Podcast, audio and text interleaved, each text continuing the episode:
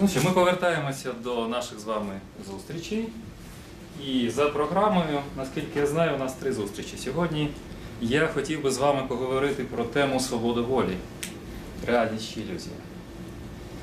І останнім часом ця тема для мене дуже цікава, тому що свобода волі, і взагалі я займаюся філософією свідомості останні роки, її можна описати як певну систему, яка охоплює найбільш важливі сфери нашої діяльності: політика, мораль, право, наш вибір, наше рішення. Все це має ядром тему, яку ми сьогодні спробуємо обговорити.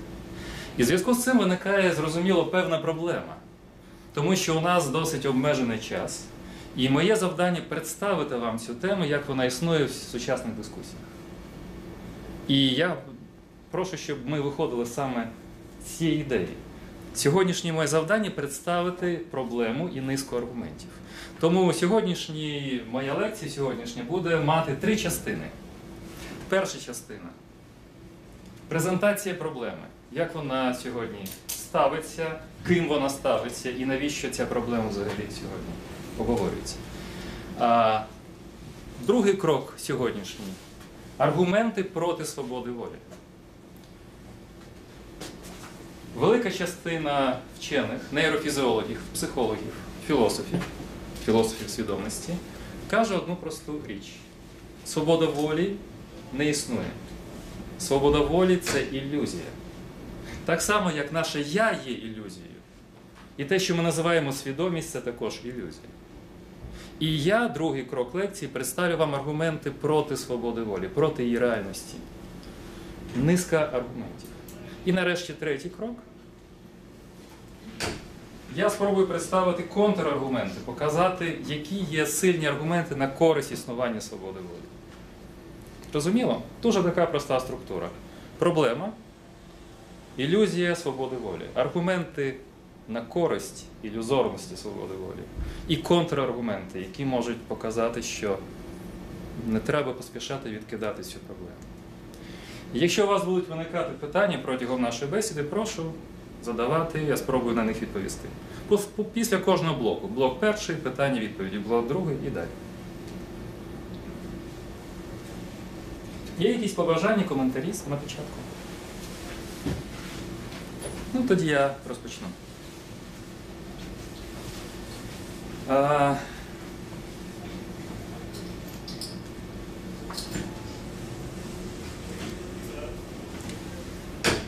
Ось питання, які для сьогоднішньої лекції є центральними.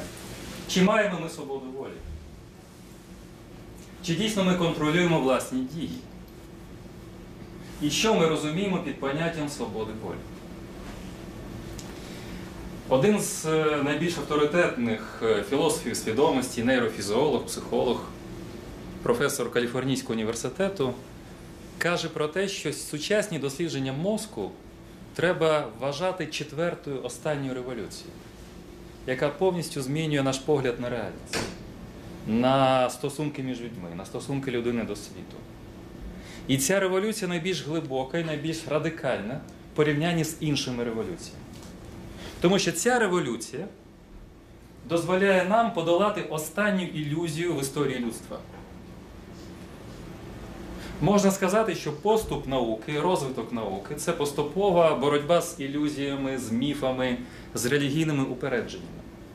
І от дослідження мозку, нейрофізіологія, сучасна філософія свідомості атакує останню ілюзію в історії людства. Ця ілюзія є свобода волі, те, що у нас є певне я, певна свідомість, і що ця свідомість приймає рішення, що ця свідомість є центром прийняття рішень, що ця свідомість є чимось реальним, що вона реально існує. І в зв'язку з цим проблеми про ілюзорність і критика ілюзорності розглядається як важливий крок в розвитку науки, раціональності і взагалі розуміння світу. В зв'язку з проблемою ілюзорності виникає одразу два базових питання. Перше з них за яких умов певне рішення або дія вважаються вільними? За яких умов? певне рішення або дія вважаються вільним. Це питання зрозуміло? Або які умови треба задовільнити, щоб вважати, що Петро діє вільно, що Петро має свободу волі.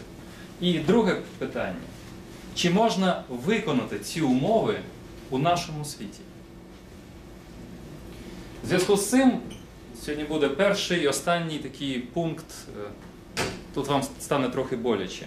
Два терміни, два таких е, сленгових слова філософії. Це детермінізм. Це нормальне слово. Детермінізм стверджує, що все, що відбувається, відбувається на підставі законів природи. Будь-яка подія X, Y зумовлена попереднім станом світу. Зрозуміло? Правда, тут виникає низка проблем, я зараз про це буду казати. Отже, детермінізм. Друге важке слово це компатібілізм. Ви знаєте англійську мову і вловлюєте про що йдеться. Компатібілізм. Е, Компатібілізм стверджує, що структура фізичного світу і свобода волі узгоджуються, що можна узгодити. Петро має свободу волі, Марія має свободу волі, але світ фізичний підлягає фізичним законам. Ця позиція називається компатібілізм. І третя позиція інкомпатібілізм. Це велика частина вчених, які стверджують, неможливо узгодити світ, який ми його знаємо зараз, фізичний, з існуванням свободи волі. Отже, детермінізм, компатібілізм, інкомпатібілізм. Складні слова на сьогодні завершено. Закінчуємо. Більше не буде. Яка проблема з е, детермінізмом? Тут є у нас детерміністи. Все, що відбувається, відбувається на підставі законів природи і зумовлене наявним станом світу, станом речей. Ну, є детерміністи. Тобто ви всі індетерміністи. Иногда. Залежить від стану душі. Тобто від тієї ілюзії, яка є у вас. Так? Если все идет по плану, значит детерминизм. А если непредсказуемые ситуации возникают, значит нет. От сьогодні ми маємо розвінчати цю ілюзію. То взагалі це ілюзія, що у нас щось іде або не йде, що ми контролюємо себе, а не контролюємо. Ну, добре. Широке Е, питання якесь. Це широке питання. Ну, Що детермінізм. на увазі? Може тут можна поставити якусь і божественну волю, і закони фізики просто, і тоді ну, особисто я можу або сперечатися, або не сперечатися. Детермінізм це означає, що будь-яка подія Всесвіту визначена певними фізичними умовами, законами, фізичними законами і станом фізичного світу. Ніщо в цьому світі не відбувається спонтанно. Все підлягає певним закономірним зв'язкам. Все включається в всі закономірні зв'язки. І все, що відбувається, має певну причину. І ця причина є в остаточному аспекті фізичною. Ми про щось думаємо. У нас це буде наступна лекція, не сьогоднішня. Наприклад, зараз в кожного з вас є свідомість, і поки я кажу, у вас починає активізуватися свідомість. Філософи називають це ментальними станами. У кожного починають вирувати ментальні стани. Але врешті-решт, кажуть фізикалісти і детерміністи, всі ментальні стани зумовлені фізичними станами мозку. Фізичні стани мозку і мозок як фізична система є носієм всіх ментальних станів. І врешті-решт можна пояснити будь-який ментальний стан фізичним станом. Або будь-яку ментальну подію в вашій свідомості фізичною подією. Це зрозуміло? Наприклад, ментальна подія. Хтось порахував 2 плюс 2 4. Я піду сьогодні в ресторан Поль. Це ментальна подія.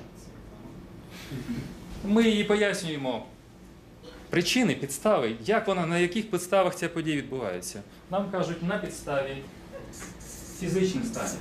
Це ментальні стани, 2 плюс 2 4 ментальний стан, приклад. Але базис фізичний ментального стану це подія в мозку, в певній ділянці мозку, яка відповідає за або емоції, або інтелектуальну діяльність, або ще щось. Тобто детермінізм стверджує, що все, що відбувається, має фізичну природу, підлягає фізичним законам, і врешті-решт у нас тільки є одне пояснення світу природниче наукове. Інших пояснень світу в нас немає. Інше то ілюзія. Релігія, філософія, класична, не сучасна. А, і будь-які будь-які інші речі. Будь ласка. А можна ще раз антонім до е, детерміністичного визначення, бо я поки що все одно не дуже розумію, з чим тут сперечатись, бо звучить дуже логічно, дійсно. Ну так я кажу, що і тому ви всі детерміністи мають бути. Це нормальна людина. Детермініст, про детермінізм нормальна людина. Вона знає, що все відбувається на підставі фізичної закономірності. Але ще раз, і протилежна думка. А ні, то що- інше. Протилежна індетермінізм. Це означає, що в світі є події, які не зумовлені певним фізичним базисом. Ми поки що залишаємо тут прогалини. Щоб зрозуміти, з чим, з чим сперечатись. Ми повернемося до цього. Я наведу простий приклад. Ми граємо в шахи. Щоб е, мала можливість відбутися гра в шахи, кожен наш крок, кожен наш хід має узгоджуватися з правилами гри. Зрозуміло? Немає шахів без правила гри в шахи. І будь-який наш хід зумовлений правилами гри. Але тут виникає питання: чи означає це, що будь-який хід в партії здетермінований? Тут є певний зазор для свободи волі. От про це я сьогодні буду казати. І тому нам треба перейти до дуже простої фрази. Яке рішення ми вважаємо вільним, або рішення, або дію? Е, Всі філософи сходяться на цих трьох пунктах. Перше, кожна дія, якщо вона має статус вільної, має альтернативність або варіативність. Зрозуміло? Та дія називається вільною, яка має ще кілька варіантів. Наприклад, якщо я роблю крок вліво, у мене є альтернатива все ж таки зробити крок вправо. У мене є альтернатива підняти праву руку або ліву руку. І я сам визначаю, яку руку зараз підняти. І як побудувати мою лекцію. Я зараз, наприклад, імпровізую. Тобто для того, щоб дія була вільною або рішення, вона має бути альтернативною або варіативною. Другий аспект. Авторство дії. Я є вільним, якщо я автор дії або рішення.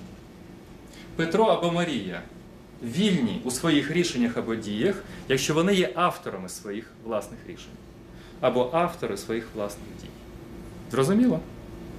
Ви продумаєте проєкт. Це проєкт ваш, він вільно створений, якщо ви його автори. І нарешті третій аспект контроль над власними діями і рішеннями. Та дія вільною, яку ми контролюємо. І от всі дискусії сучасні розгортаються навколо цих трьох аспектів. Ті, хто вважає, що свобода волі ілюзія, стверджують, що у нас насправді немає альтернативності. Альтернативність це ілюзія. Далі вони стверджують, що ми не є власне авторами своїх дій і рішень. І третій варіант. Насправді ми не контролюємо власні дії і рішення. Нам здається тільки, що ми контролюємо. Нам здається, що ми автори, і нам здається, що у нас є варіанти. Насправді рішення за нас приймає наш мозок та система, яка складається протягом нашого життя. Ось такий невеличкий вступ. Це я розібрався з словником, будь ласка. А, так виходить. е, Все зрозуміло поки що. Тобто ми питаємо, що таке вільне рішення або дія. Я вам відповідаю, ось що це таке. А хто заперечує свободу рішень або дій? Ті, хто заперечують ці пункти. Так, будь ласка. Виходить тоді, ви сказали, за нас рішення приймає наш мозок. Тобто ми відносимо мозок, це не я, це щось інше. А я це не мозок. А я це ілюзія. От давайте зараз дуже важливе питання. Це називає один з сучасних філософів свідомості Чалмерс важкою проблемою свідомості. Проста проблема свідомості це відповідь на питання, як працює мозок. Як працює певна система. Зрозуміло? Проста проблема. І Чалмерс, і більшість філософів свідомості стверджують, що колись ми будемо знати, як працює ця система. Як працює свідомість? Через 100 років, через 200 років ми повністю будемо знати, як працює ця система, і зможемо її відтворювати на різних носіях. Не обов'язково на комп'ютерах, це може бути інший носій, якийсь квазібіологічний носій. Або взагалі, може, це буде не біологічний і не матеріальний носій. Але колись ми будемо знати, як працює свідомість. Складна проблема свідомості полягає в іншому. Незрозуміло, чому робота мозку, оце як роботи, супроводжується завжди породженням того, що ми називаємо внутрішнім світом людини. Тобто виникає е, подвоєння. Працює система фізична, працює наш мозок, нервова система, але вона паралельно породжує відчуття внутрішнього світу, внутрішнього досвіду, емоцій, внутрішніх переживань, ставлень до інших і до самого себе. І це відповідь не на те, не на питання, як працює мозок, а зовсім інший характер запитання. Не як він працює, а чому мозок породжує духовного двійника. Чому мозок породжує монстра, якого ми називаємо своїм я, волею, свідомістю, внутрішнім світом? Проблема в тому, як виникає ілюзія внутрішнього світу. І ті, хто заперечують свободу волі, кажуть, що це мозок створює ілюзію нашого я. Поки що ми не знаємо, для чого мозок це робить. Але все за нас, зараз будуть тези і картинки, ви це побачите, все за нас, всі рішення приймає мозок. І він поводиться настільки підступно, щоб нас заспокоїти, він створює ілюзію того, що ми, власне, є авторами, що у нас є внутрішній світ, що ми щось переживаємо. Власне, ця система від що? Кого заспокоїти? Кого? От нам наш ілюзія. Виникає ілюзорність. Насправді. І революція полягає в тому, щоб сказати, власне, це є ілюзія. Треба відмовитися від цього. Внутрішній світ це є компоненти, і зараз ми до цього перейдемо. Отже, підведемо підсумки нашого вступу. Багато сучасних нейрофізіологів, психологів заперечують існування свободи волі. Я б сказав, більшість. Більшість заперечує. І друга теза. Деякі філософи свідомості також заперечують існування свободи волі. Якщо вам буде цікаво, я вам надішлю в PDF англомовні останні книжки з цього приводу, які називаються приблизно так само: Життя без свободи волі, свобода волі як ілюзія, свідомість. і своб- Найбільш стандартні прізвища я написав тут. Це Дірк Перебум, е, Соул Смілянський і Деніел Вегнер. Власне, їх книжки так і називаються. Ілюзія свободи волі. Якщо буде цікаво, зверніться, я Олені надішлю, і вона вам просто перешле ці англомовні роботи. І тепер ми почнемо з образу. Ось, наприклад, Дірк Перебум. Життя без свободи волі. Е, Він висуває дуже цікаву тезу. Якщо ми заперечуємо свободу волі, ми маємо переглянути всі наші моральні, правові, політичні практики. Наприклад, класична тоталітарна теорія свободи волі пропонує нам небезпечну гру в провину і покарання. Якщо свободи волі не існує, то немає і провини, і покарання не є легітимним. І він каже, що якщо ми відмовимося від концепції провини і покарання, ми повністю зробимо світ гуманним. Тому що ідентифікація особи як винної породжує соціальну агресію. І якщо цю особу переслідують, вважають її ворогом, наприклад, вважають винним за певні вчинки, це породжує певну агресію.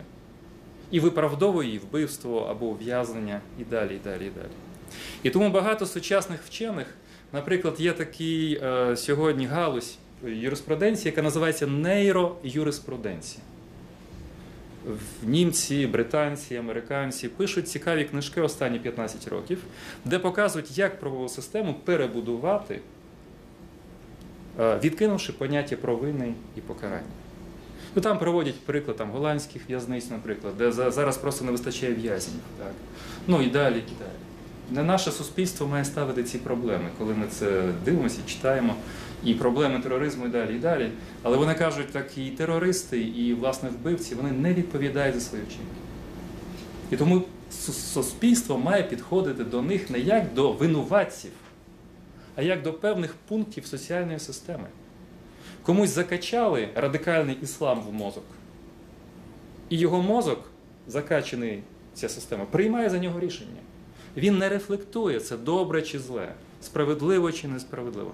Комусь закачали радикальну православну ідеологію. І він каже: добро, зло, погано, добре і далі, і далі, і далі. Він не рефлектує. Насправді немає альтернативи, пам'ятаємо ту схему. Альтернативність, авторство або контроль.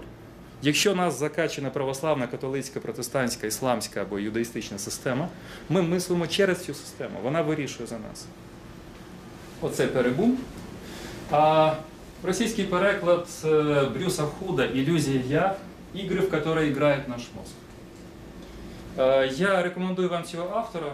Він дуже відомий тим, що читає школярам британським лекції про мозок і використовує дуже багато цікавих артефактів, прикладів, е, таких ем, інтерактивних ігор. Дуже вам раджу, якщо ви вперше чуєте це ім'я, подивіться в YouTube його лекції, блискучі. Ось він один з тих, хто вважає, що є ілюзії, наводить багато прикладів у своїй книзі. І нарешті е, директор Голландського інституту мозку зараз відстав Дік Сваб. Ми це наш мозок. Є також український переклад цієї книжки, де наводиться багато аргументів на користь ілюзорності я. І, власне, бачите, як називається книжка? Ми це наш мозок. Це відповідь на ваше запитання. Хто такі ці ми? Це наш мозок. Я ілюзія, свідомість ілюзії і далі. І завершуючи цей блок, ілюстрація. Завжди в усіх дискусіях, е, в TED-презентаціях ви бачимо цей квадрат. Бачили його колись? Він добре ілюструє ілюзорність нашого я, ілюзорність нашої свободи волі. Насправді квадрату не існує. Він виникає через певну взаємодію низки елементів. Спадковість, гени, соціальне середовище, виховання, все, що ми бачимо, зустрічаємо в своєму житті, це все може слугувати за схеми цих чорних тіл. І ось вони всі, власне, ті аспекти, які ми зараз побачимо, і створюють нас цю ілюзію. Будемо тримати сьогодні цей образ перед собою. Ми звикли до того, що квадрат реальний. Насправді квадрата не існує. Квадрат виникає через взаємодію фонових елементів. Від е, природних наших певних е, задатків до середовища культурного, соціального і далі. І далі, і от тепер переходимо до другого блоку. Є ще може запитання. Можете ще Аргументи на користь. автора е, того, що, що, що тримав у себе в руках сьогодні? Брюс Худ і Брюс Дік Худ. Сваб. Дякую. Це Дік Сваб. Е, Дуже раджу, в нього є велике інтерв'ю, є російський переклад, багато інтерв'ю англійською мовою. Їх багато, але ці книги дуже яскраво і просто написані. Коли ви будете їх читати, вам буде комфортно, тому що там багато прикладів психології, нейрофізіології, з е, е, економіки, які якраз підтверджують тезу, про яку зараз ми будемо казати. Ось, мабуть, замалий шрифт, і тому я просто озвучу. Я просто сам погано бачу. Це е, аргументи на користь ілюзорності свободи волі. Перше з них. Наше мислення має фізичну природу. Сьогодні ми краще знаємо, як працює наш мозок. Тобто останні 25 років показали нам, що будь-яка ментальна подія її можна ідентифікувати в певних ділянках нашого мозку. Ми отримали ключ до багатьох процесів свідомості. Чим далі будемо розвивати дослідження, тим більше у нас буде ключей. І в цьому аспекті ми точно знаємо, де народжуються вольові рішення, де народжуються емоції, де народжується естетичне задоволення і далі. і далі. Тобто таємниця спадає. Те, що вважалося таємницею, внутрішнім гомунскулом, духом, зникає, духу не існує. Другий аргумент. Ми стаємо собою тільки в процесі тривалого розвитку. Насправді, я є довгим процесом формування кожного з нас.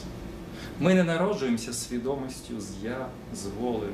І те, що ми розуміємо під свідомістю я і волею, залежить від різних культур, від стадій нашого розвитку і далі, і далі. Я про це буду показати кілька наведу вам прикладів, які мене вразили і показують, наскільки вразлива наша психіка взагалі. Наше формування безпосередньо впливає, на наше формування впливає зовнішній світ. Тобто, що ми бачимо, які ми бачимо види, природа, контекст. Зовнішнє середовище як природне, так і соціальне, так і культурне. Четвертий аспект. Наша пам'ять складний фізичний механізм. Наша пам'ять складний фізичний механізм. Наведу приклади потім з цього приводу. Від пам'яті залежить взагалі, як ми себе ідентифікуємо. Наприклад, є така психічна хвороба синдром Котара, коли людина не впізнає себе навіть в дзеркалі, і людина не пам'ятає події, які сталися за секунду до цього. Абсолютно не пам'ятає. Або різні стадії хвороби Альцгеймера. Там будуть фото, з, наприклад, фільм показовий Все ще Еліс. Може, хтось з вас бачив цей фільм. Там е, жінка, яка когніти, когнітивіст, е, їй ставлять складний там, діагноз е, хвороби Альцгеймера на дуже ранніх стадіях, що є рідкістю. І ми спостерігаємо, як зникає її я в процесі фільму. Як чоловік, там Алекс Болдуін грає її чоловіка, як чоловік бореться за її свідомість, яка поступово згасає. На останніх стадіях цієї хвороби людина не може тримати вже голову, і врешті-решт вона звертається, звертається в таку позу, як е, плід е, в утробі матері. Вона лежить от, е, от таким чином. Власне, вона ніби повертається до народження. На шостій стадії вона ем, вже не може посміхатися. Зникає усмішка. Потім зникає, може, зникає оця здатність тримати голову. І врешті-решт людина от звертається в такий калачик і лежить просто як фізичне тіло. І, до речі, хвороба Альцгеймера вважається хворобою найближчого майбутнього.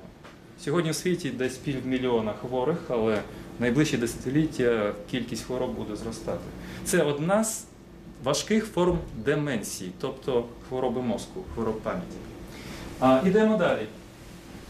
Ми розуміємо інших людей для кращої адаптації до середовища.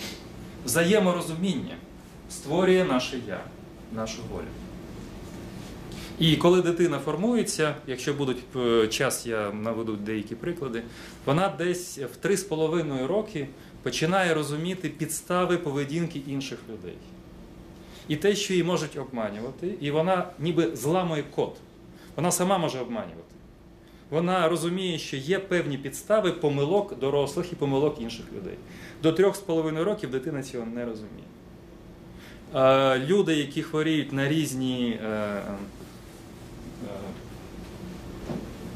версії аутизму, асоціальні особливо, вони якраз е, перебувають в стані 3,5-річної дитини. Вони не розуміють, що хтось може помилятися, не розуміють, що хтось може обманювати і далі. А, далі. Шостий і сьомий. У нас немає свободи волі в строгому значенні. Наш вибір не є нашим, бо насправді рішення приймає наш мозок. І останній сьомий. Нас формує соціальне оточення. Все, ці аргументи я спробую зараз розібрати. Всі вони зрозумілі? Ось приклад. Замість квадрату ми маємо це як. Бачите, дитинство, робота, футбольна команда, хобі, сім'я, офіс. Е, Кого ми кохаємо, яку музику ми слухаємо, це все створює наше я. Воно не є реальністю, воно є тим, що є створюваним.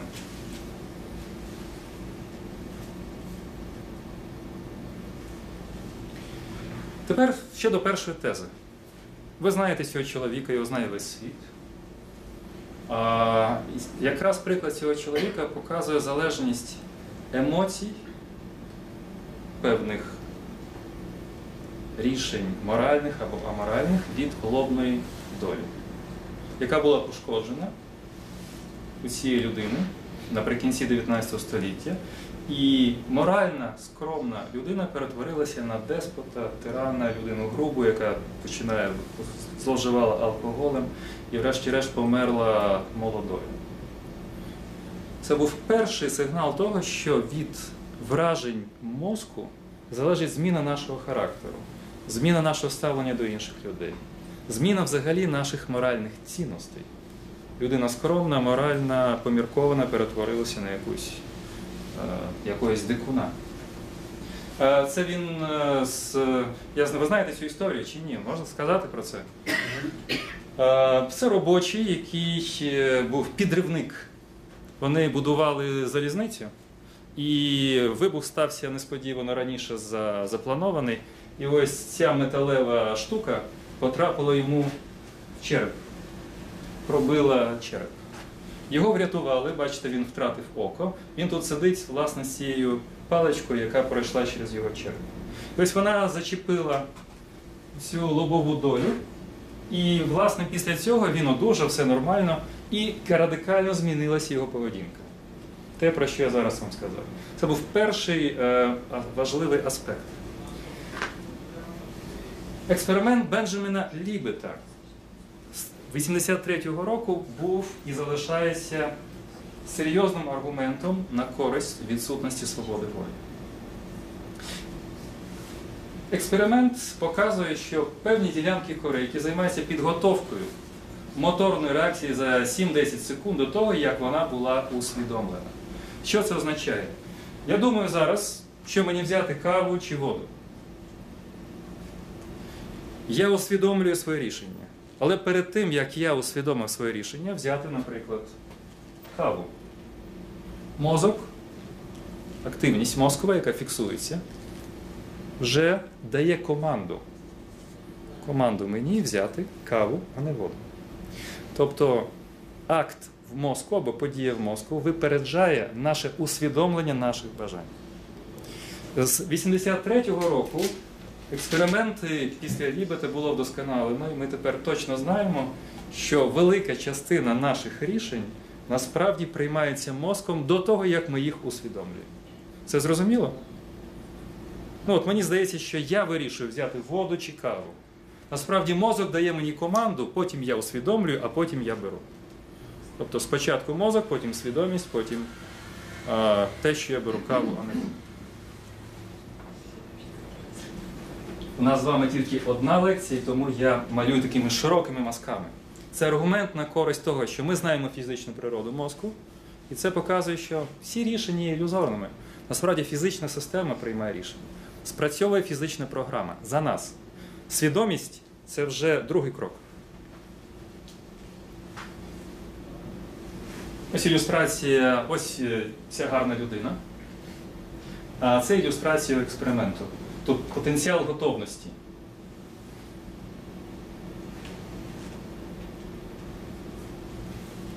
І додаю кілька аргументів сучасних психологів, нейрофізологів. Наприклад, наш мозок у відповідальних ситуаціях добре працює автоматично і несвідомо. Одразу перевіряйте на собі. Так, заглибтесь до себе і думайте, це правда чи ні. Другий момент. Наш мозок змушений у більшості випадків працювати автоматично. У наших моральних судженнях емоції відіграють вирішальну роль. А емоції це фізично. Знову ж таки, емоції впливають на мозок, а мозок потім приймає рішення. Або, наприклад, цитата з професора Ед Деган, це економіст, дуже відомий авторитетний. Він каже, що фінансові рішення на кшталт купівлі будинку краще приймати інтуїтивно. Або одружуватися чи ні. Уявіть собі дівчину, яка думає, у мене є три кандидатури. Один, одна куля, друга куля, третя куля. Зелена, червона, синя. Так, у цього параметри такі. Задаю параметри. Це ти хороший, цей багатий, цей чутливий та далі, далі, далі. Ага, я вибираю цей шар. Це так не відбувається. Завжди такі вирішальні моменти, коли ми приймаємо рішення, завжди ми це краще маємо приймати інтуїтивно. Наприклад, ми закохуємося, інтуїтивно обираємо партнера, інтуїтивно створюємо великі проекти І не можемо пояснити, як це виникає. Пояснення виникає вже на другому кроці, коли ми вже починаємо це систематизувати. Але головна, головний вибух світловий, інтелектуальний, інтуїтивно. Система сама дає нам певні натяки на. Да, будь ласка. То есть это какая-то статистика, есть там есть люди, которые выбирают Это исследование. Нет, исследование, что лучше всего самое ответственное решение принимать интуитивно. Потому что самое главное в нас совершается интуитивно. Показано, что рационально выбрать абсолютно партнера в жизни да, и полностью воссоздать рациональный проект невозможно. У нас эмоциональный интуитивный механизм. И поэтому в наиболее важных вещах нужно полагаться на интуицию. И, например, во многих вещах наш мозг э, работает автоматически. Какие-то решения, например, гонщик, пилот самолета, вот помните фильм «Чудо над Гудзоном», э, Том Хэнкс там в главных ролях. Ему, когда это была комиссия, дали 35 секунд. Это интересный момент для исследования, кстати, а, искусственного интеллекта и человеческих решений. А, Для системы искусственной не нужны секунды для принятия решений. Человек принимает решение, ему нужен определенный задел времени. А, И он делает это на чем? На интуиции, на опыте У него нет времени долго рассуждать. Главное решение он должен принять моментально, потому что у него не хватает времени. Во многих э, случаях это так. И любые игры, футбол, хоккей и так далее, все решается на основании опыта, все решается на основании. А що в такому випадку розуміється під інтуїцією? Тому що я читав дослідження, де інтуїція це просто як опосередкований опит, досвід, яким оперує мозок несвідомо. О, так я про це і кажу. Ну, Інтуїція це ваш- також ілюзія. Ні, ваш приклад в такому випадку, він е, із трьома кульками, він якось. е, Де ж звідки ж візьметься той досвід для того, щоб обирати? Ну я же кажу, це кульки, це був жарт. Я перекладаю своє пояснення. Це був жарт. Я кажу, що дівчина ніколи не буде розкладати кульки і думати, які параметри у Петра, Івана і там Павла. Головні рішення приймаються інтуїтивно. Але інтуїція це слово міф. Насправді ін- за інтуїцією стоїть мозок як певна система. Бортовой самописец. Кому-то 30 лет, кому-то 40, кому-то 50. Этот бортовой самописец записывает все, что с нами произошло с момента рождения. Светлая комната, зеленые обои, голос матери, люди первые, с которыми мы общаемся, книги, которые мы прочитали, вино, которое мы пили, сыры, которые мы ели, страны, в которые мы ехали. Это все пишется на этот бортовой самописец. И в момент принятия решения программа решает за меня, а потом говорит, поделюсь, создам-ка я иллюзию, что это некое я принимает решение. На самом деле это система принимает решение. Я там не участвую. Я там участвую как некий паразит, как некий демон, созданный мозгом. И задача этих ученых, я сейчас просто объясняю, упаковываю то, что я говорил, задача ученых эту иллюзию показать, сказать, что откажемся от этого, это иллюзорность. На самом деле все мозг, мозг. Давайте исследовать мозг, давайте исследовать эту систему. И откажемся от слов интуиция, свобода воли, я, сознательный выбор. Это все не научно. Это все квази-реальность. Это все фантомы или эпифеномены. Главная реальность физическая. Будем знать, как работает, избіжимо многих потом проблем. Як тільки ми будемо знати повністю, як працює система, ми позбавимося цих проблем. Зрозуміло, от я от це як Я Мозок. маю на увазі дещо інше. Е, Знову ж таки, для того, щоб побудувати цей інтуїтивний вибір, мозку потрібен певний набір е, тренувань, ситуацій, аналізу людей, які він робить. це є ваш досвід життя. В такому випадку, чим більше досвіду, тим більш виваженим і точним буде оцінка. Так? Це ж записується, так? Наприклад, я мені. Я коректний приклад шукаю, щоб всіх, знаєте, зараз світ такий не політкоректний, то навпаки, занадто політкоректний, що. Е, наприклад, коли я обираю щось, наприклад, щось важливе, у мене завжди є ем, певні досвіди. Чим більше досвідів, тим більше у мене шансів. Але ці досвіди означає, що їх має бути мільйон або тисячу. В нас є певний код. Є такий е, філософ, філософ мови Хомський, який ввів термін генеративна граматика. Що це означає? Дитині, щоб зламати код мови, е, дитина не потребує е, мільярди слів і комбінацій. Їй достатньо трьох-чотирьох комбінацій, і вона сама вже може створювати нові комбінації. Зрозуміло? І навчання першої мови, коли дитина навчається розмовляти і користуватися мовою, це найскладніший вибух історії людства. І потім вона через рідну мову отримує ключ до всіх мов людства, оскільки в її руках могутній код. Як це дитина робить, ми досі не знаємо. Але вона зламає, ламає код всіх світових мов. Тобто на досвіді 3-4-10 комбінацій банан жовтий, дай мені банан, яблуко солодке, яблуко зелене, вона потім починає про яблуко казати тисячі речень, яких не чула від людей, які її оточують. Тобто у нас є ця потужна система. Вона ніби запускається. Так само запускається наш мозок. Нам не треба щоб нам відмовило 100 е, молодих дівчат. Нам достатньо двох відмов. І ми вже знаємо, як це відбувається. У нас виникає певний досвід. Що казати, що не казати, як себе вести, щоб е, не було третього, четвертого випадку. Тобто не треба тисячу випадків. А краще, щоб не відмовляли взагалі. Ну і нарешті картування мозку. Так? Коли ми кажемо про дослідження фізич... фізичної цієї системи, картування мозку, ми вже приблизно знаємо, які ділянки за що відповідають. Це аргумент на користь відсутності, де народжуються емоції, де я казав, де народжуються вольові рішення, де народжуються інтелектуальні міркування, те, що ми чітко знаємо. Аргумент пам'яті дуже цікавий. Я вас закликаю подивитися декілька відео цієї жінки Елізабет Лофтус. Чули це ім'я? Елізабет Лофтус є психологом, досить авторитетним. Її дуже часто м, просять бути експертом в судах. Вона займається пам'яттю людською. І вона відкрила дуже цікавий феномен.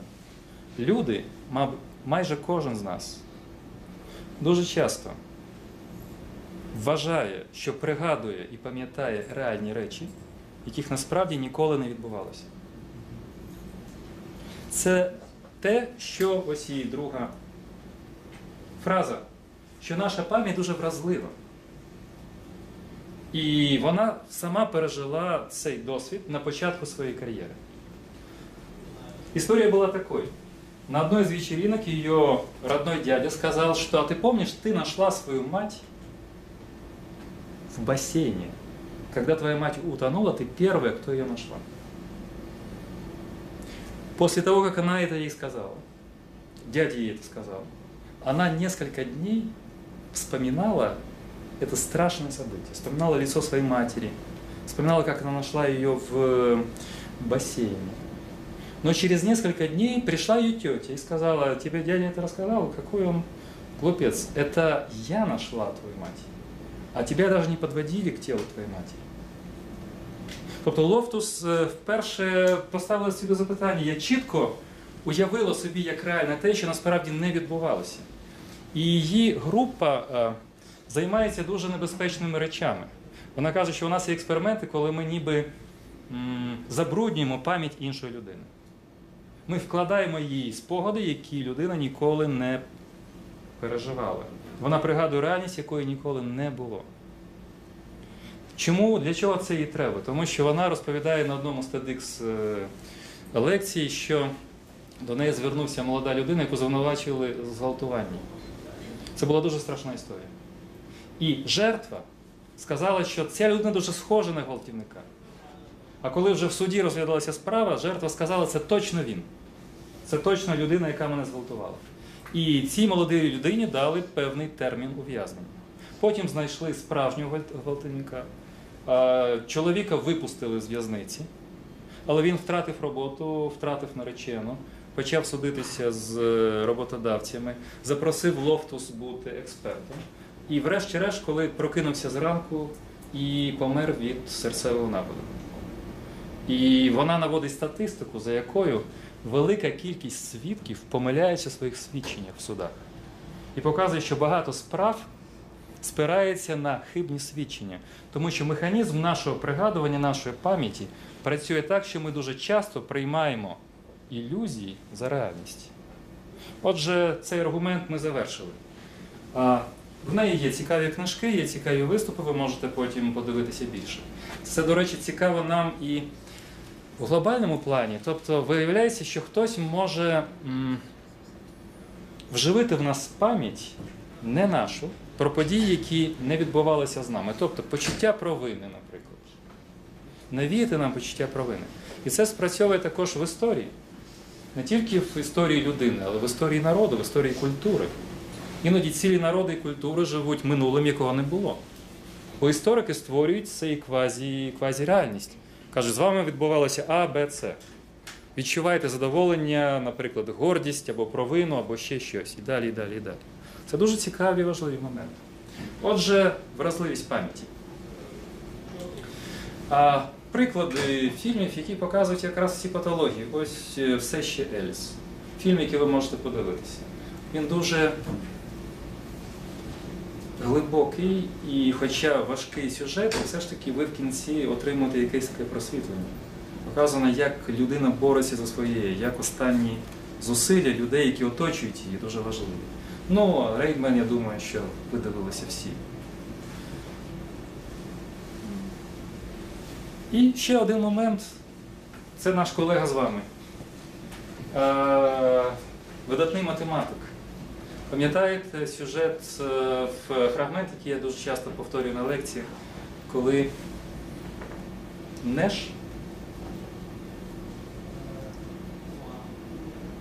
лікар каже дружині Неша, що Неш втратив критерій розрізнення ілюзій і реальності. Він сприймає фантоми за реальність. Його мозок спрацьовує так, що, наприклад, якби я був Нешем, то для мене на цих трьох стільцях сиділи три ельфа, наприклад, або три моїх якісь друга, або три прекрасні дівчини, які конспектують і завжди супроводжують мене на всіх лекціях. Я б думав, що я такий великий лектор, і ці три красуні завжди супроводжують мене, завжди записують. Але це створює мозок. Мозок створює цих трьох дівчат. І вони завжди мене супроводжують. І я їх сприймаю як реальність, я з ними розмовляю, я з ними вітаюся. Я запитую, що ви записали з моєї лекції, які проблеми, запитання. Вони ставять мені запитання, я відповідаю на них. Збоку вам здається, що я розмовляю з порожнім стільцем. Але для мене я розмовляю з реальною дівчиною. І це все створює мозок. Це є певні патології мозку. Тобто вразливість пам'яті, коли я сприймаю події, які не були як реальні, і ілюзії мозку, коли я сприймаю тут і тепер реальні персони, особи, речі, яких насправді не існує. Тепер аргументи на користь реальності я і свободи волі. Ось так ми рухаємося, я все ж таки тримаю. Які у вас можуть бути запитання? Будь ласка. Чи перейдемо ми до компатибілізму та пояснення, що це таке, тому що я не досить чітко зрозумів це термін. Повертаємось. Ми не перейдемо, а повертаємось. Е, Компатибілізм і інкомпатибілізм це дві базові позиції, які стверджують, чи сумісна свобода волі з фізичною реальністю, чи не сумісна. Компатибілізм каже, свобода співіснує законами природи і з тим, як створений фізичний світ. Зрозуміло? Просто чому ми вживаємо ці складні Для мене, як для філософа, взагалі проблема. Я читаю різним аудиторіям, я собі думаю іноді. А як вжити абсолютно просте українське або російське слово? От яке слово тут можна вжити? Компатібілізм. Щоб був термін, щоб було поняття, щоб був ізм в кінці. Ну, Неможливо. Тому ми вживаємо ці слова паразити.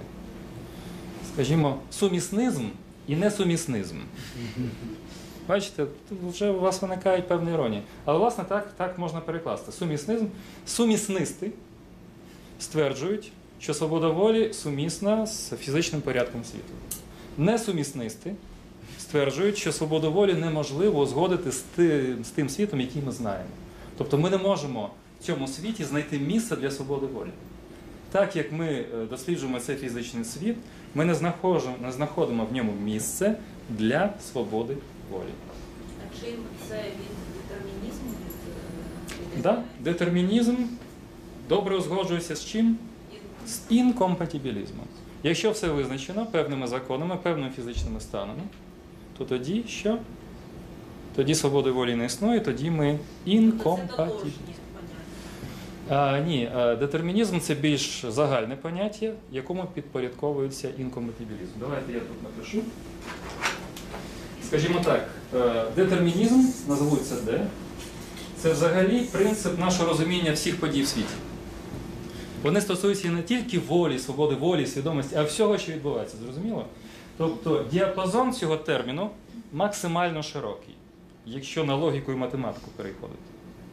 А компатібілізм або інкомпатібілізм це тільки підпорядкована цим поняттям підпоняттям. Тому що вони стосуються тільки свободи волі і свідомості і все.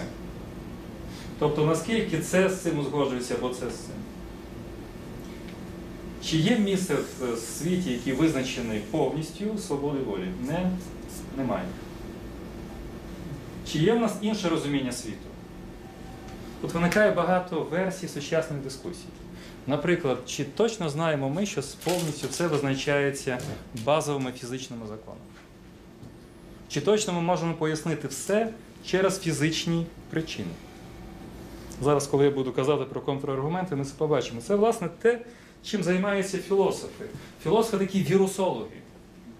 Одні запускають віруси на користь ілюзії і свободи волі, і потім це поширюється на. Ми це не помічаємо, ну я філософ, скажімо, частина людей це не помічає, але це поширюється потім на мас-медіа, доходить до голівудських фільмів.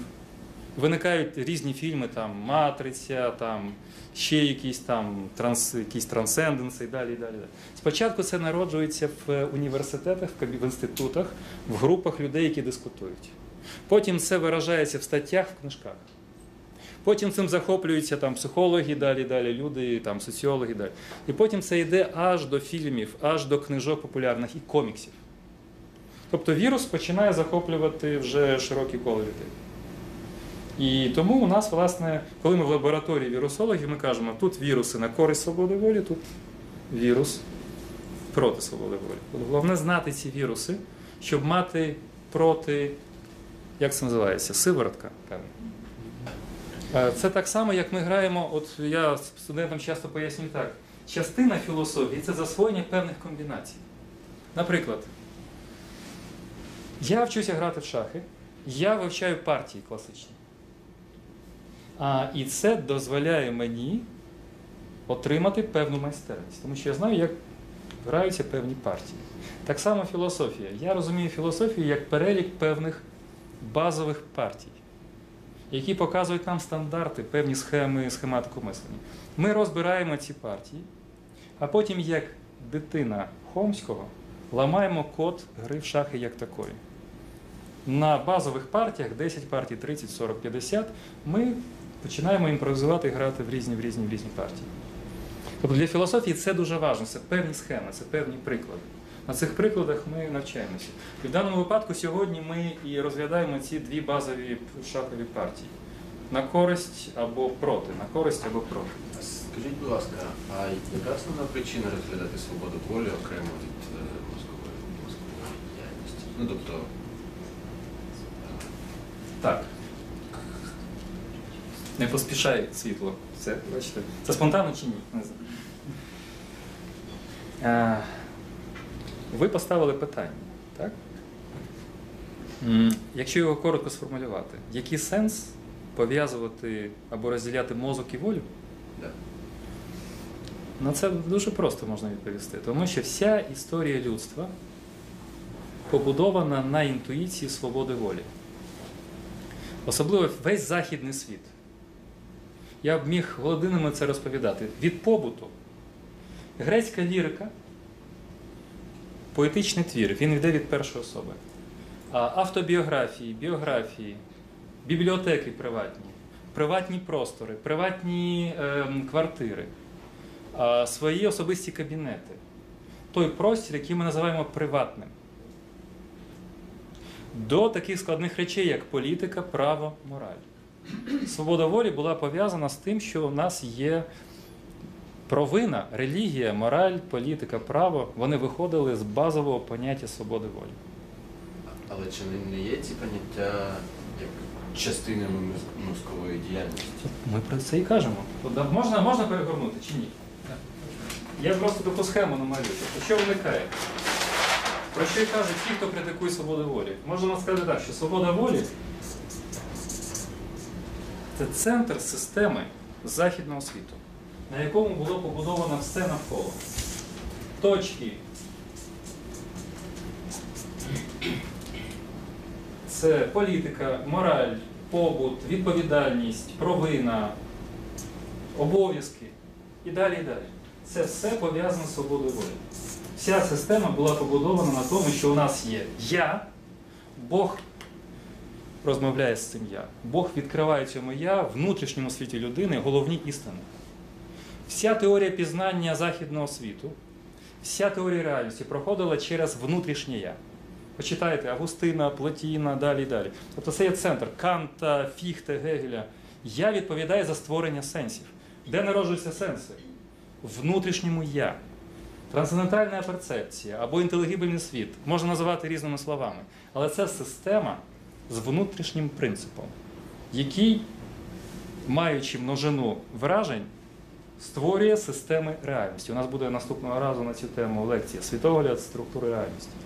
А тепер вони кажуть, сучасні вчені.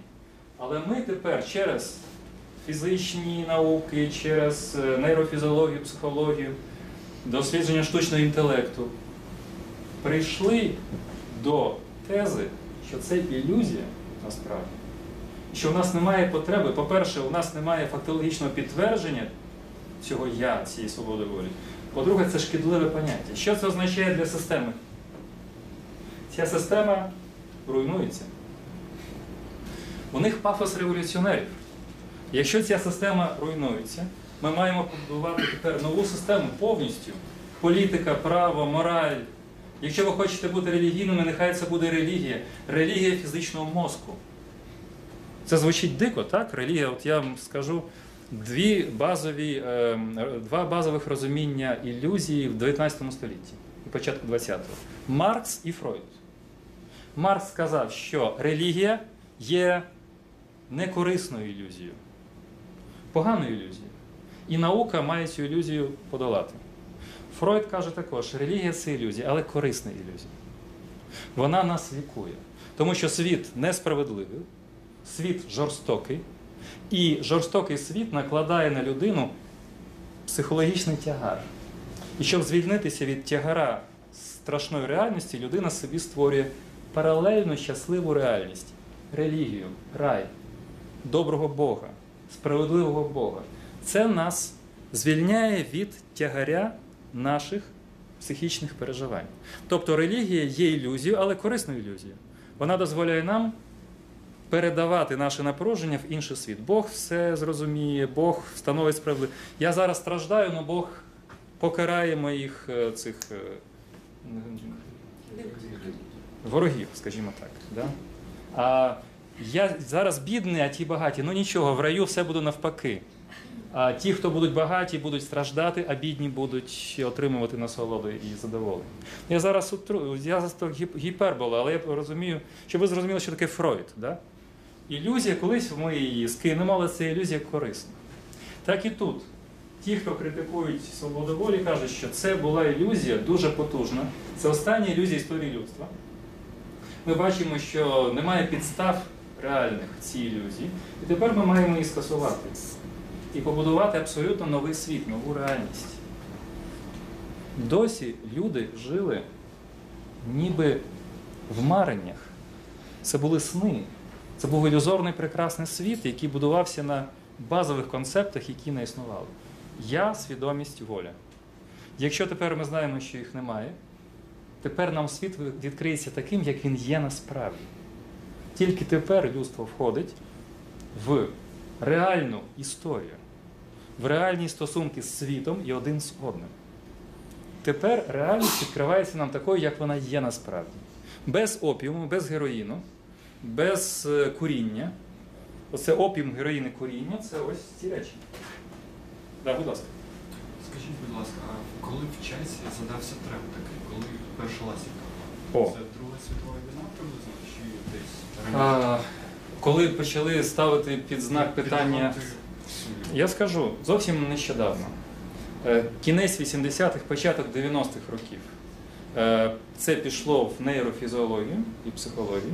І тільки на початку нульових перейшло до філософії свідомості. Бо ті книги, які я вам рекомендував і ще може перешлю, це книги починаючи з 2000 по 2017 рік. Власне, йдеться про книги, написані останні 17 років. Тобто це вже реакція філософів, які йдуть за природничими науками, за нейрофізіологією, біологією там, і далі, далі, далі. Зрозуміло, що це все абсолютно на наших очах відбувається.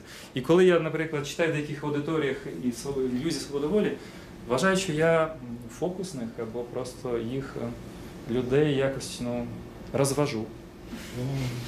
І вони починають мені доводити, як же ви без свободи волі можете жити? Ви що, хочете нас обдурити? Це ну, ви ідіот, і ми не можемо зрозуміти, ви ідіот чи ні. Я кажу, я підсилаюсь до вас, до вчених, до філософів, які так в них є аргументи.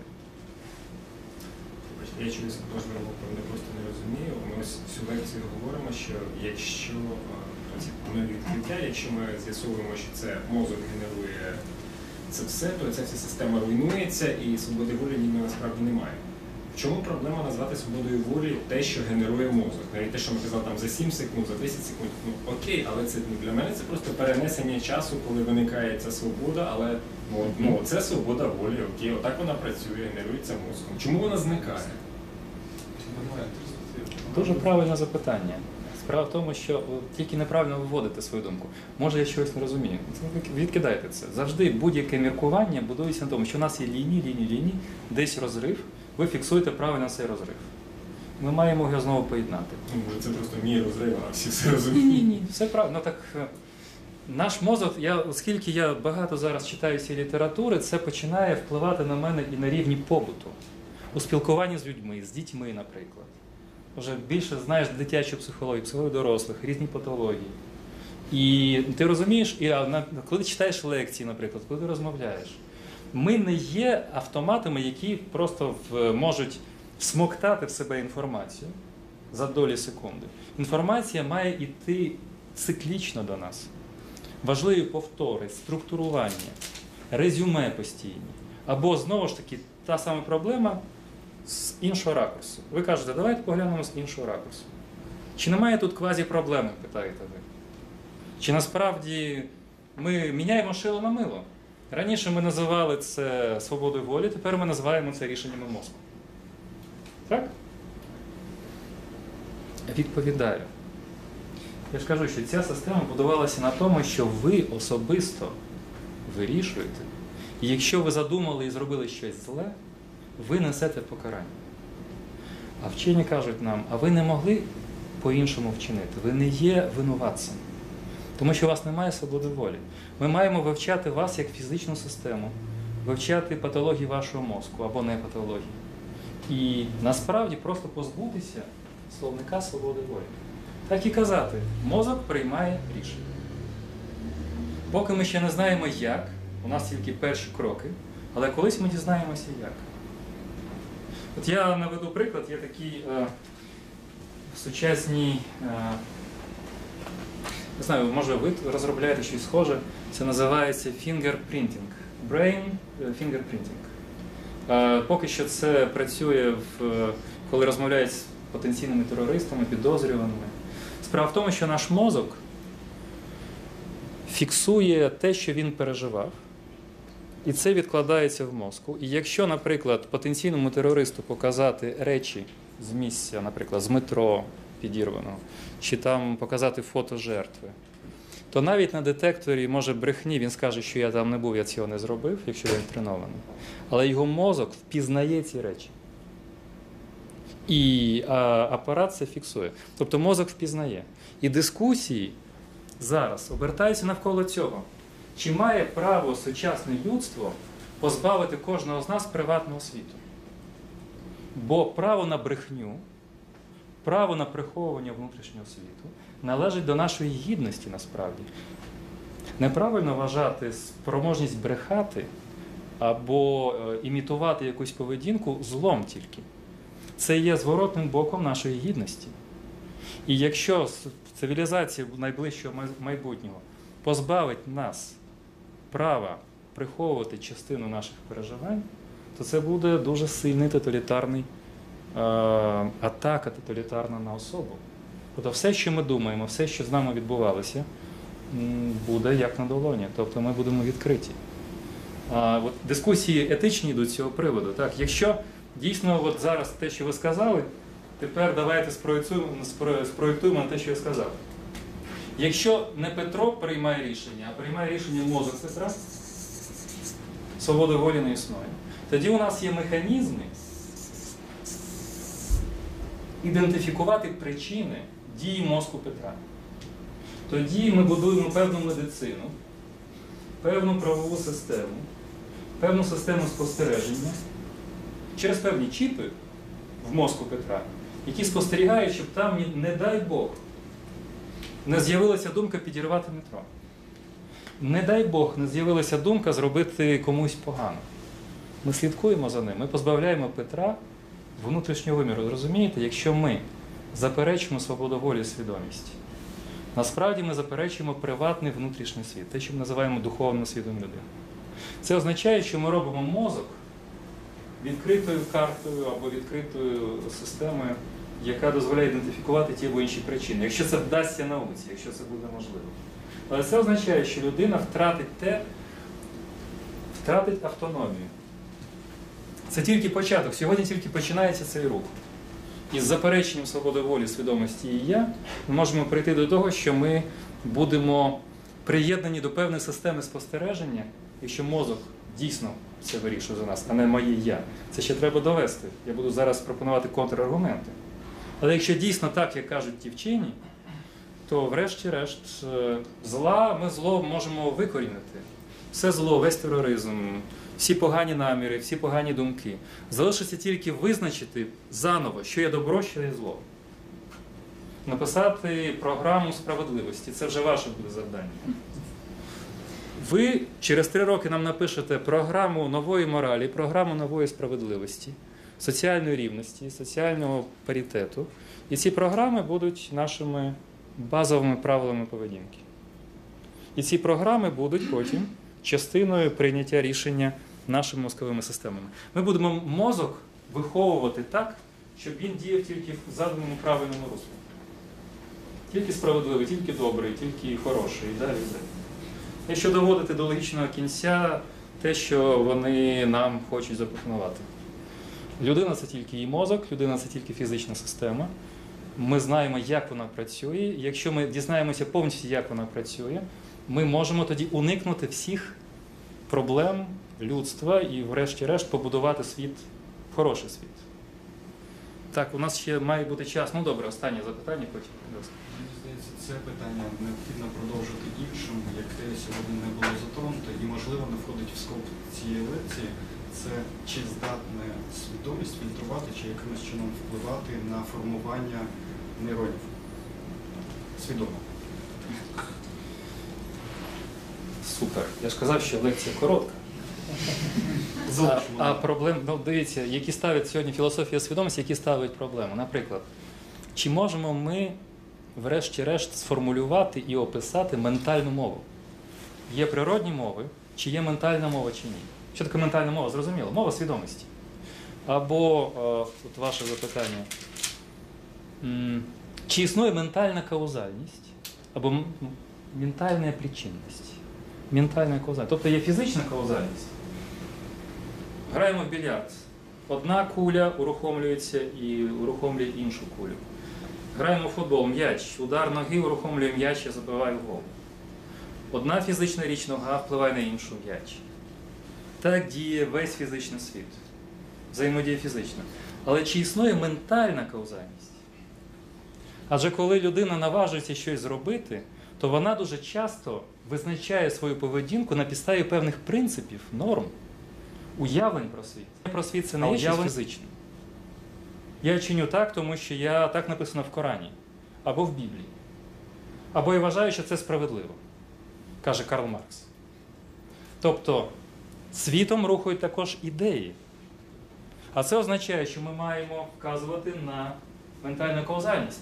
В основі вашої, ваших занять математика. Яка там діє каузальність? Математика не є чимось фізичним, але математика описує фізичний світ. Допомагає нам описати фізичний світ і структурувати його. Але стосунок між числами не є фізичним. Математика не є фізичною річчю. Звідки в неї така сила? І стосунок е, 2 до 2, чи можна вважати це фізичною каузальністю? От над цим дискутують філософи, починаючи від емоцій. Починаючи від емоцій. Е, Наприклад, є таке захворювання, у людина її збиває машина, людина потрапляє в кому, потім виходить з коми, з нею все в порядку. Але єдина вада, коли вона бачить свою матір, ця людина каже, чоловік, ця жінка дуже схожа на мою матір, але це не моя матір. Це людина, яка видає себе навмисно за мою матір. Коли психологи починають її досліджувати, розуміють, що в неї відключається, в неї ушкоджений певна ділянка мозку, яка відповідає за емоційність. І коли обличчя матері потрапляє через органи зору до задньої частини мозку і створює, ідентифікує одразу схожий образ матері, цей образ не супроводжується емоційним переживанням.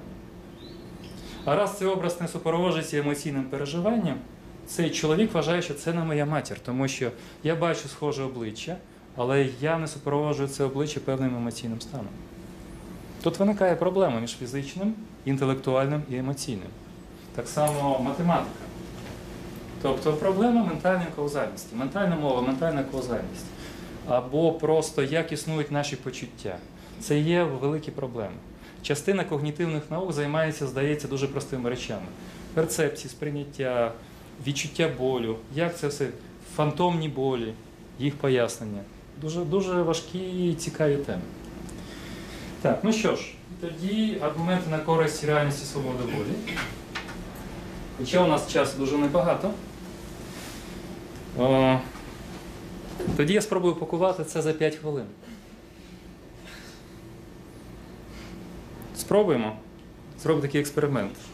Збираємо всі свої сили, емоційні, фізичні, невеличка медитація за одну секунду.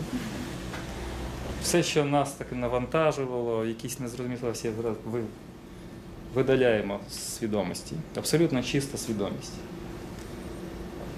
І вона має бути посилена, тому що вам за 5 хвилин будуть щось казати. Більше не буде. Немає такої вантажу, що зараз буде знову нас вантажити годину. Ні, 5 хвилин. А потім вже дискусія, я тоді ці 5 хвилин можу прояснити.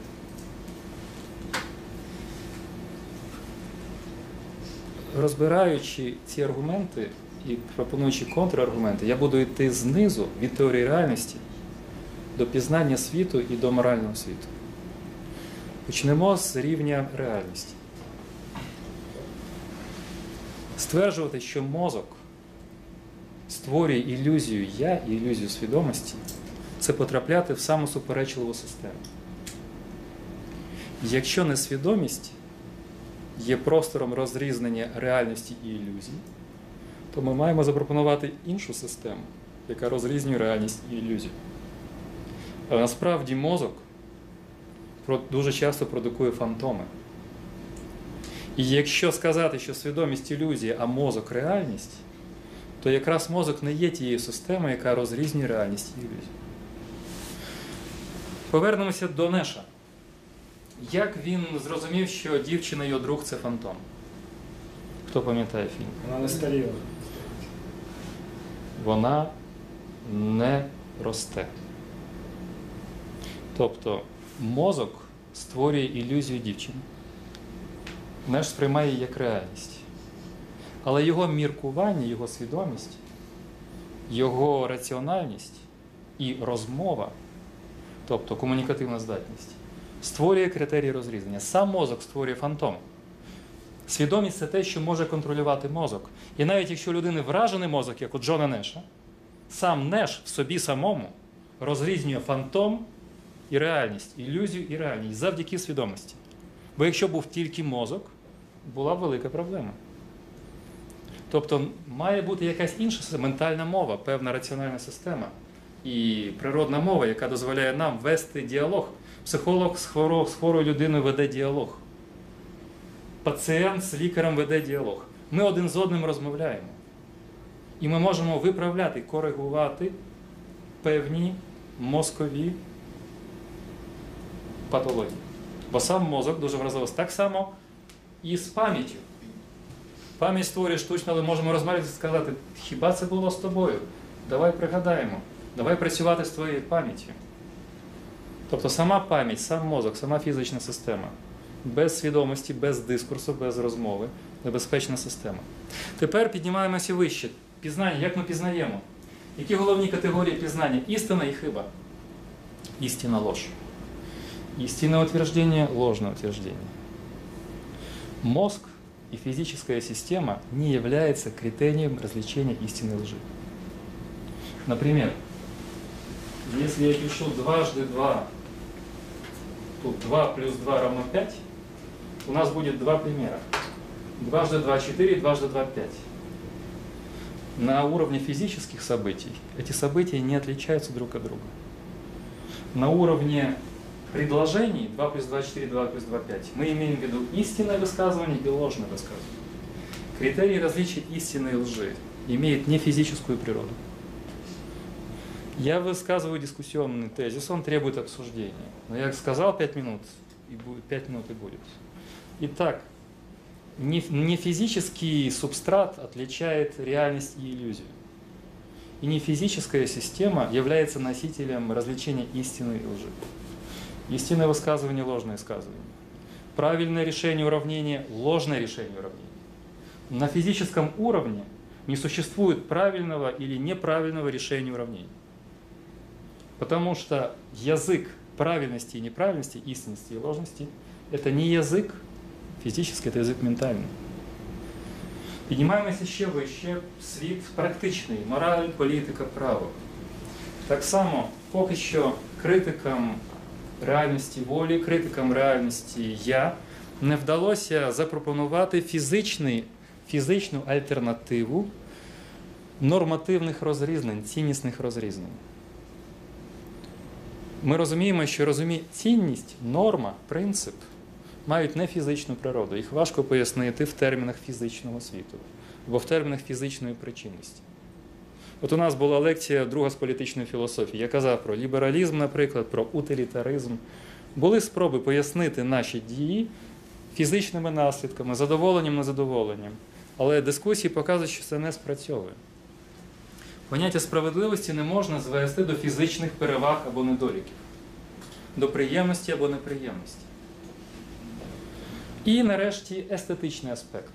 От тут е, я кажу, що це поле дискусії. Коли ми кажемо, що щось прекрасне або потворне, коли ми кажемо, коли ми стоїмо перед картиною, уявіть собі, що це картина Рембранта. І ви три години перед нею стоїте і розглядаєте цю картину. Перед вами фізична річ, фізичні фарби, фізичні полотно, фізична, фізична рама. Ви дивитесь на фізичним оком. Але у вас народжуються певні феномени, певні переживання, які мають фізичний фундамент, але вони не є фізичними. Знову ж таки, це дискусійна теза. Під тим, що я кажу, велика література, витончені дискусії, експерименти, приклади і далі. Але узагальнюючи ці свої 5 хвилин, я скажу наступне: заперечувати свободу волі. Це означає породжувати низку парадоксів, які поки що ми не можемо розв'язати. Я не кажу, що існування свободи волі це краща позиція за заперечення свободи волі. Я, як філософ, кажу, що є дві позиції. Я дотримуюся існування свободи волі. Моя позиція, що свобода волі існує, моя позиція, що свідомість існує. І що частина свідомості має не фізичну природу. Обов'язково тут має бути Бог, дух або щось інше. Можна назвати це емерджентною властивістю, наприклад. Розумієте, що це таке емерджентна властивість? Це властивість, яка виникає з комбінації елементів, але як додаткове щось. Наприклад, у нас є 5 властивостей, а через їх комбінацію виникає свідомість. Ці властивості матеріальні, свідомість їхній продукт. Але нам важко пояснити свідомість через ті елементи, які були в основі цієї свідомості. Тобто свідомість виникає як ем, слово emerge, це означає те, що виникає. Тобто свідомість виникає з суто фізичних процесів, але її не можна пояснити цими процесами. Або свідомість є результатом взаємодії певних фізичних елементів, але її не можна пояснити через всі ці елементи разом. Це називається емерджентною властивістю. Щось додаткове виникає. Є фізична система, а свідомість щось додаткове яке важко описати тими елементами, які існують в основі. Ось такі речі. От тепер резюме. Спробуємо це запакувати.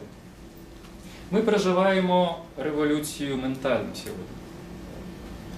Вона пов'язана з відкриттями в біології, нейрофізіології, психології. Ці відкриття кажуть, що ми позбавляємося останньої найбільш страшної неприємної ілюзії свідомість я свобода волі. На користь цієї тези існують сильні аргументи, які я спробував коротко показати. І третє, що я намагався робити, показати контраргумент. Моя теза, що ці аргументи ще недостатньо сильні. Я, як філософ, маю право вимагати посилення цих аргументів, і буду все робити до кінця, щоб вони запропонували справжні, більш сильні аргументи. Чому я, як філософ, поводжуся саме так? Э, В современной эпистемологии есть такой термин э, тягар, тягар до, до, доказів, тягар доведення. Вся історія існувала, припускаючи свободу волі. З'явилися люди, які заперечують свободу волі. На них покладається тягар доведення. Бо всі вважали, що свобода волі існує. Ті, хто кажуть, а насправді вона не існує, на них падає тягар доведення. Вони мають переконливо показати, що свобода волі не існує. І контраргумент поки що полягає в тому, щоб показувати, наскільки їхня позиція ще недостатньо сильна.